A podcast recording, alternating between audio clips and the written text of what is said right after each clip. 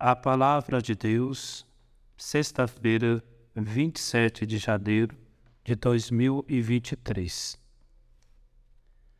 Hoje estamos retomando a nossa leitura da carta aos Hebreus. E a reflexão não é tanto mais sobre o sacerdócio, mas nos coloca, vamos dizer assim, diante da nossa mudança de vida, da nossa fé em Cristo. A carta aos Hebreus hoje, capítulo 10, versículos 32 a 39, nos fala então sobre a nossa conversão, ou a nossos ímpetos de amores que temos ao Senhor. Começa dizendo: lembrar os primeiros dias, quando apenas iluminados suportastes longas e dolorosas lutas. De fato, quando vivemos né, momento de graça diante de Deus, vivemos isso em pessoas recém-convertidas, há um ímpeto, um ânimo, uma força indescritíveis e a pessoa faz grandes coisas, mas pouco a pouco começa também os pequenos esmorecimentos, dificuldades na oração, alguma perseguição, alguma injúria, algum ataque, e a pessoa começa então a viver sofrimentos por causa dos bens e dos bens recebidos da parte do Senhor.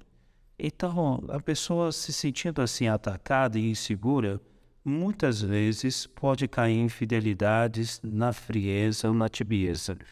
Vem então a Hebreus dizer: Não abandoneis, pois, a vossa coragem, que merece grande recompensa. Então somos convidados a voltarmos para o Senhor, colocar toda a confiança nele e não nos esmorecermos. E aí então o Salmo de hoje, 36, vai dizer: Confia no Senhor e faz o bem, confia no Senhor. É nele que está a nossa esperança, nossa segurança. Coloca no Senhor tua alegria e Ele te dará o que pedir o teu coração. Então, nesses momentos que muitos talvez estejam vivendo de dificuldades, de frieza, ora por culpa própria, porque abandonou a oração, a missa, ora porque mesmo o Senhor está purificando a nossa alma. Então recorda, coragem, coloca no Senhor toda a tua vida, confia no Senhor. E essa abertura é que nos faz fortes. Uma pessoa forte não é aquela que se fecha, fica dentro do seu coração, das suas lutas interiores. O forte é aquele que tem coragem de falar, de abrir o coração. Ao contrário do que ouvimos por aí, que a fortaleza vem de uma pressuposta segurança do fechar-se ao convite da palavra de Deus e do Espírito Santo é abrir-se. Abra-se a Deus, abra-se aos irmãos, aí sim seremos fortes. Santo Evangelho, Marcos 4, versículos 26 a 34. Jesus aqui faz comparações do reino de Deus. A primeira comparação, o que é o reino de Deus? E é interessante, antes de entrarmos nas comparações de Jesus, o que é o reino de Deus? Não reduzir como se fosse uma espécie de é, sistema político aplicado, mas como é que Deus coloca a sua vontade das relações humanas e como, humano, como o mundo vai se transformando pela ação do Espírito e nossa cooperação do jeito de Deus. Então aí vem a primeira comparação. O reino de Deus é como quando alguém espalha a semente na terra. Dorme, acorda, noite e dia, e a semente faz o seu caminho. Isso para nos lembrar que a eficácia das coisas não está em nós, mas está na graça de Deus. Que tem hora que a gente quer medir, mensurar as coisas, o quanto que fizemos e, consequentemente, quais são os resultados dessa nossa aplicação. E aí, então, o Evangelho, Jesus vem dizer: não, não é assim. Porque, olha, a gente trabalha, mas é Deus que mais realiza. Então, essa confiança também, né? Às vezes, um pai ou uma mãe ficam achando que educar filhos é dar coisas, dar valores e ali se investiu tanto nessas coisas todas, o resultado tem que ser aquele. Não. Tem a graça de Deus que atua nas nossas pastorais.